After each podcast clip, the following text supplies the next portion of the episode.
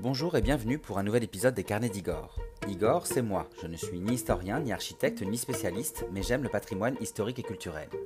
Aujourd'hui, pour fêter la nouvelle année, je vous propose une anecdote de circonstance en vous racontant la manière dont le nouvel an était célébré au château de Versailles sous l'Ancien Régime.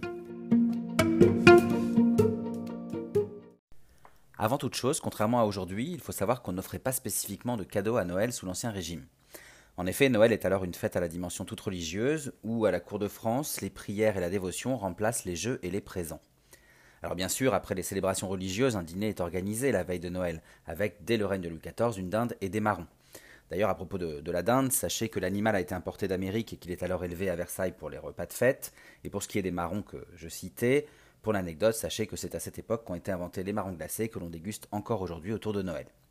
Bref, revenons euh, aux fêtes et revenons aux cadeaux maintenant. En cette période de, de fête, il faut savoir que comme aujourd'hui, on offrait bien des présents aux êtres qui nous étaient chers. Mais alors, on les offrait plus tard, après Noël et à l'occasion des célébrations de la nouvelle année. Les cadeaux s'offraient donc autour du 1er janvier et non autour du 25 décembre. Mais alors, comment cela se passait-il? Eh bien, pour marquer leur reconnaissance ou leur amitié envers les courtisans et leurs familiers, dès le règne de Louis XIV, qui je le rappelle s'étend de 1643 à 1715, le roi, la reine, les princes et princesses de sang, comme les autres membres de la famille royale, ont pour coutume de distribuer des étrennes. Ces étrennes prennent la forme de présents, comme des objets précieux, des médailles ou encore des tabatières en or, comme c'était le cas sous Louis XV notamment, mais aussi elles prennent la forme de sommes d'argent. Par la suite, sous Louis XV, dont le règne s'étend de 1715 à 1774, et sous Louis XVI, qui régnera lui de 1774 à 1793, le réveillon se tient souvent dans le cabinet de la pendule du petit appartement du roi à Versailles. C'est ici que la famille royale, entourée de ses proches, familles et amis, attend minuit et le passage à la nouvelle année. Alors petite parenthèse sur ce cabinet de la pendule, il tient son nom de la pendule justement qui s'y trouve et qui a été installée en 1754. Cette pendule complexe a été réalisée par l'ingénieur Claude Siméon Passement, l'horloger Louis Dautiot et le bronzier Jacques Caffieri. Elle indique la date, l'heure, les phases de la Lune et le mouvement des planètes. Vous voyez que cette précision était un atout indispensable pour contrôler l'heure exacte du passage à la nouvelle année.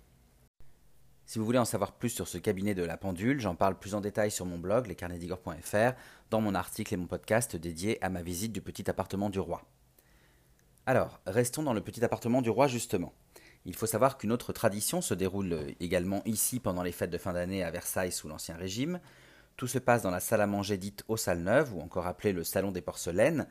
Construite en 1769 dans un style qu'on appellera plus tard le style Louis XVI, cette pièce devient la salle à manger des soupers au petit couvert des rois Louis XV et Louis XVI. Il faut savoir que cette pièce accueillait aussi chaque année, à Noël, une tradition royale née sous Louis XV et qui va se perpétuer sous le règne de son petit-fils, donc Louis XVI. Ici et dans les pièces suivantes, on exposait les plus belles porcelaines fabriquées par la manufacture royale de Sèvres. La cour, les princes et les autres invités pouvaient alors les acheter. Alors au-delà de l'événement en lui-même, c'était une façon surtout de soutenir financièrement la célèbre manufacture royale de Sèvres. C'est d'ailleurs cette tradition, euh, cette tradition de Noël, qui donnera le surnom de Salon des porcelaines à cette salle à manger dite aux salles neuves. Voilà, j'espère que cette anecdote vous a plu. N'hésitez pas à me suivre sur Instagram, Facebook, YouTube, mais aussi sur mon blog lescarnetsdigor.fr pour retrouver d'autres anecdotes et d'autres visites de mes lieux historiques et culturels favoris. Je vous souhaite à toutes et tous une très belle année 2022 et je vous dis bien sûr à très bientôt.